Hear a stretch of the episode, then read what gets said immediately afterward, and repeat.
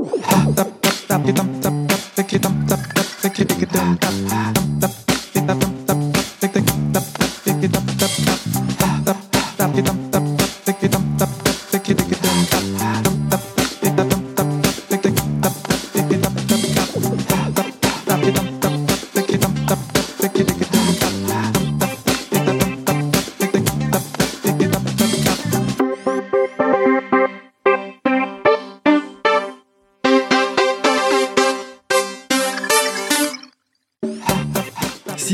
l'occasion d'aller te balader sur les sites corporate des entreprises, tu as certainement remarqué qu'elles affichent parfois haut et fort leurs valeurs. L'objectif, donner du sens, fédérer, entraîner leurs collaborateurs et aussi donner au monde extérieur une idée des valeurs présentes dans l'entreprise. La plupart des entreprises se sont dotées de valeurs, mais si tu t'amuses à poser la question à tes amis, ils sont souvent totalement infoutus de les connaître. Et parfois, cela les fait même doucement rigoler lorsqu'on va voir sur le site de l'entreprise qui est écrit comme valeur et ce qu'ils auraient dit spontanément. Alors, bullshit corporate, ces valeurs d'entreprise, ou exercice de haute voltige qui, pour mettre tout le monde d'accord, aboutit à un filet d'eau tiède sans saveur et sans réelles aspérités? Et en 2023, avec l'urgence climatique, la crise, la grande démission, les jeunes qui tournent le dos aux boîtes qui se la racontent, quelles sont les nouvelles valeurs affichées par les entreprises? Pour en savoir plus et mieux comprendre ce qui se passe du point de vue des nouvelles valeurs affichées, j'ai invité ce matin Marie Beauchesne, cofondatrice de Sens Futur, le cabinet spécialiste des projets de transformation organisationnelle et humaine, qui publie cette semaine la deuxième édition de son baromètre sur les valeurs des entreprises. Bonjour Marie. Bonjour PPC. Ravi de t'accueillir ce matin. Le, le, baromètre est tout frais, tout sorti. quelle énergie. Ah, merci beaucoup. Première question pour toi, Marie. Quel est le, le standard qui se confirme avec les valeurs des entreprises pour cette édition justement 2023 on est face à un standard. Hein, aujourd'hui, les grandes entreprises, plus de 90% d'entre elles euh, ont des valeurs, en tout cas affichées sur leur site internet, accessibles au public. Donc c'était un standard qui se confirme, puisque l'année dernière, dans notre baromètre, on avait pu observer que déjà 84% des entreprises du SBF 120 et 86% des entreprises du Nasdaq étaient dotées de valeurs. Aujourd'hui, on est sur 90% et 93% respectivement. Donc on est vraiment face à quelque chose qui prend de plus en plus d'ampleur et vers vraiment un standard corporate chez les grandes entreprises du moins. Globalement, elles en affichent toutes. Le nombre de valeurs euh, mises en avant par les entreprises en, en moyenne, on parle de quoi? Alors en moyenne, on parle de 4 valeurs par entreprise pour les entreprises françaises et de 5 valeurs par entreprise pour les entreprises américaines. Alors, je fais un raccourci puisque le Nasdaq, c'est pas que des entreprises américaines, mais à 93% cette année est constitué d'entreprises américaines. Donc, je pense qu'on peut dire que voilà, c'est vraiment 4 à 5, euh, c'est la norme. Maintenant, on a des entreprises qui affichent une seule valeur et euh, ça peut aller jusqu'à 10, euh, parfois 11 valeurs par entreprise. Plus il y en a, moins c'est simple de les retenir, c'est ça? C'est à peu près ça. Plus il y en a, moins c'est clair. En tout cas, euh, on n'a pas forcément vu une, corrélation positive entre le fait d'avoir des valeurs moins claires quand il y en avait davantage. C'est important de le noter parce que pour autant, certaines affichent beaucoup de valeurs, mais vont faire l'effort de les expliciter derrière. Donc, on n'est pas forcément sur quelque chose qui est moins clair. Par contre, il y a quand même une confusion entre est-ce qu'on parle vraiment de valeurs ou est-ce qu'on parle de comportement? Par exemple, Netflix euh, qui affiche euh, énormément de valeurs, donc on est carrément sur euh, quasiment sur une dizaine de valeurs, si je ne m'abuse. Entre l'année dernière et cette année, ils ont aussi changé de vocabulaire. Donc typiquement l'année dernière, on était sur un vocabulaire qui, était euh, real values, donc on parle vraiment de valeurs stricto sensu. Cette année, ce qui est affiché, c'est valued behaviors, donc les comportements qui sont valorisés. Pour autant, on va retrouver derrière des valeurs qui certes ont évolué, mais qui pour euh, la majorité, en tout cas, restent dans la même veine. Donc on voit bien là aussi qu'il y a euh, pour autant une certaine confusion. Et euh, c'est vrai qu'on va retrouver plutôt sur les entreprises qui ont un petit peu plus de valeur que celles qui se limitent à 3, 4 valeurs par entreprise. Alors, bon, séquence gourmandise. Si tu devais nous donner le, palmarès des, valeurs que vous avez observées dans ce deuxième baromètre, qu'est-ce qui se passe? Alors, le palmarès, on va dire officiel, et après, j'aurais, si tu veux, un palmarès gourmandise plutôt. Allez, on fait les deux, l'officiel et la gourmandise. on commence par l'officiel. Allez, le palmarès officiel des valeurs de cette année. Parmi les valeurs préférées des entreprises, la valeur numéro une qui ressort cette année, c'est la valeur esprit d'équipe. Il faut vraiment savoir que un quart des grandes entreprises ont cette valeur et 20% aussi des licornes qui vont retrouver esprit d'équipe dans leur valeur. Alors, on pourrait revenir, si tu veux, sur les spécificités du côté licorne, mais en tout cas, esprit d'équipe, c'est vraiment la valeur, valeur phare de cette année qui détrône innovation. Hein. L'année dernière, on était sur la valeur innovation en number one. Et cette année, c'est plutôt une valeur qui continue à progresser chez le Nasdaq, par contre, qui euh, côté des entreprises françaises, a perdu un petit peu de sa superbe, puisque du côté, euh, maintenant, si je te donne le, top 3 des valeurs euh, respectivement pour les entreprises françaises, donc la numéro 1 est la valeur responsabilité, 29% hein. des entreprises françaises ont responsabilité parmi leurs valeurs, esprit d'équipe en numéro 2, donc là 24% des entreprises, et innovation qui a donc perdu sa place de numéro 1, qui reste en troisième position. Côté des entreprises américaines, on retrouve innovation en premier, avec 35% des entreprises américaines, intégrité, avec 34% des entreprises américaines qui ont cette valeur, et donc esprit d'équipe en numéro 3. Du côté des licornes, on va retrouver en première position esprit d'équipe, suivi de focus client et de la valeur transparence à 12%. Donc on a des valeurs un petit peu moins concentrées chez les licornes que chez les grandes entreprises, en tout cas entreprises du SBF 120 et du Nasdaq 100. Voilà pour le, top 3 officiel. On passe à la gourmandise On passe à la gourmandise. Passage à la gourmandise. Gourmandise, pourquoi? Ce ne sont pas donc euh, le top des valeurs qu'on va retrouver le plus fréquemment, mais plutôt top des valeurs, on va dire, originales. Donc, euh, une valeur qui fait plaisir. Et en plus, je sais que tu aimes bien cette plateforme, la valeur gaieté qu'on retrouve chez Discord. Euh, plutôt intéressant en tout cas comme valeur. La valeur démocratie qu'on va retrouver chez Google et la valeur présence, présence qu'on va retrouver chez Starbucks. Génial. Super, c'est vachement bien ça. Ces, valeurs-là, originalité, gaieté, hein, c'est bon, ces valeurs originales. Autre question pour toi. Justement, l'an dernier, et je me souviens dans ce baromètre, c'était innovation numéro un. Et quand on a commencé à regarder quelles étaient les boîtes qui parlaient le plus d'innovation, c'était pas forcément celles qui innovaient le plus. Est-ce qu'on a la même chose euh, avec celles qui parlent d'esprit d'équipe et finalement on s'aperçoit que dans la réalité, euh, les comportements de, certains grands chefs à plumes sont peut-être pas du tout euh, en accord avec ces valeurs-là. Tu as la même chose ou pas? Ah, alors c'est une question très intéressante sur esprit d'équipe. C'est compliqué de juger parce qu'en tout cas il faudrait être de l'intérieur. En tout cas, je te confirme que sur la valeur innovation, qui reste malgré tout hein, dans le top du classement, typiquement, comme je te disais, même si elle a perdu sa position numéro 1 chez les entreprises françaises, elle reste dans le top 3. Chez le Nasdaq, c'est une confirmation de la position dominante puisque c'est la valeur qui reste numéro 1.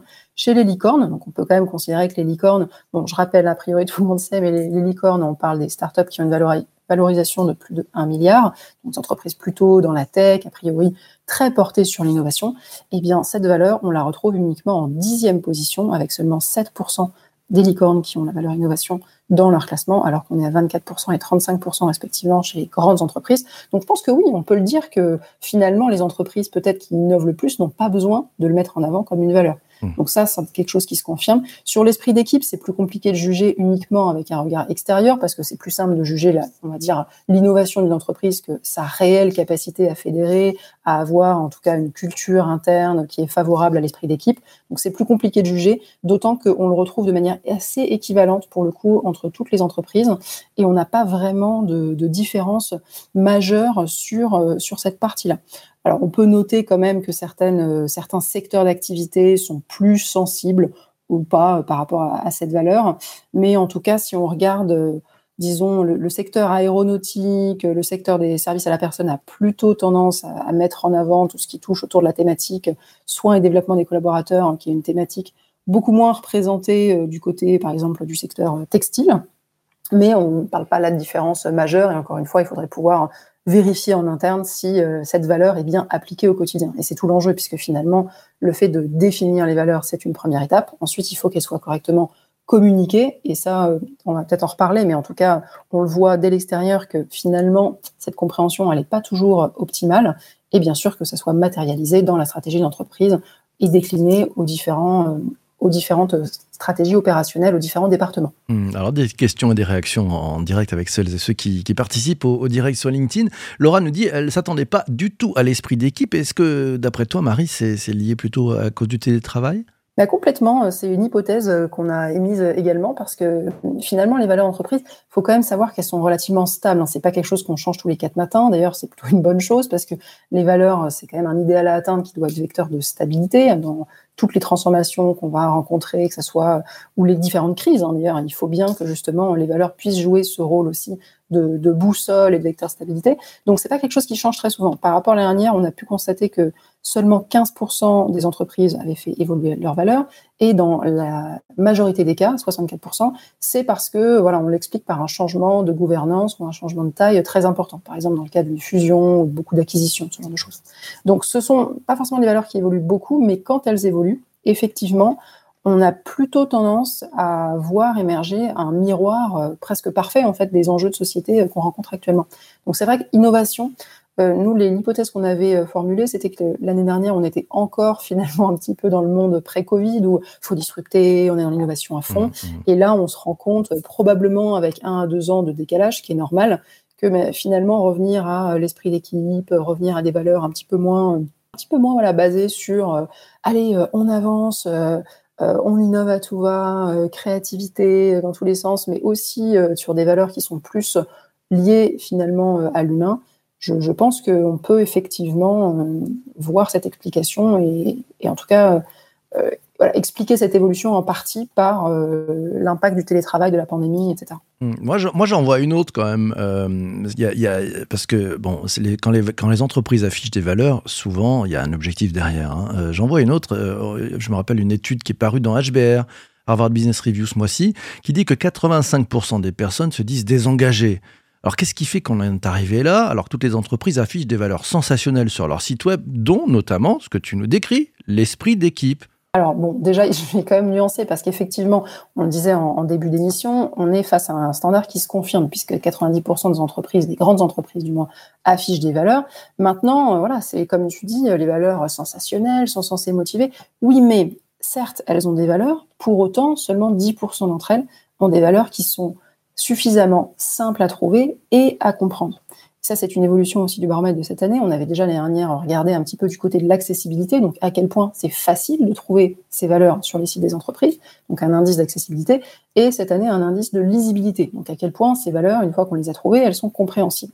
La réponse est bah, pas tant que ça. Donc le fait d'afficher des valeurs, c'est une chose. Maintenant, euh, si elles sont pas suffisamment claires, comprises, à la fois évidemment par les les personnes en interne, mais aussi par les potentiels recrues. Et vu le contexte du marché du travail actuellement, je pense qu'on est très clairement face à un enjeu très fort, et plus fort encore certainement que l'année dernière, d'attractivité et de développement de la marque employeur. Donc ça, c'est aussi des dimensions sur lesquelles il va falloir travailler. Ah, tiens, je vais prendre deux remarques euh, en direct et puis après une question pour toi, Marie. Première remarque, c'est celle de Vincent qui dit Pour moi, il y a les valeurs fondamentales de l'entreprise et les valeurs marketing. Les valeurs marketing, c'est juste du marketing et on raconte ce que l'on veut. Et Vincent continue en disant Une valeur d'entreprise, c'est comme la valeur d'un humain, ça ne change pas tous les ans, c'est un pilier de l'entreprise. Et c'est Arnaud qui réagit en disant C'est clair qu'une entreprise qui a 10 valeurs et qui change régulièrement, c'est vraiment pas une bonne com, ça n'aurait pas changé d'une année à l'autre. Ça donne surtout le sentiment d'une entreprise qui se cherche. Question pour toi, c'est la question de Charles. Il te dit comment sont évaluées ces valeurs et est-ce qu'elles sont challengées par les salariés? Une très bonne question. Je vais répondre aux deux questions séparément. Alors, comment ces valeurs sont évaluées? Alors, nous, on a essayé justement euh, d'apporter une méthodologie euh, la plus objective possible. En tout cas, donc l'évaluation des valeurs, quand je disais euh, à quel point elles sont accessibles et à quel point elles sont compréhensibles, eh bien, en fait, on, a tout simplement appliqué un barème avec des notations de 1 à 5. Donc, pour décider si une valeur était suffisamment accessible ou pas, notre barème, tout simplement, c'est de se dire, bah, la note est de 5 sur 5 et excellente si on arrive à trouver euh, la valeur hyper facilement, directement sur la page d'accueil ou en un clic, euh, voilà, à partir du menu.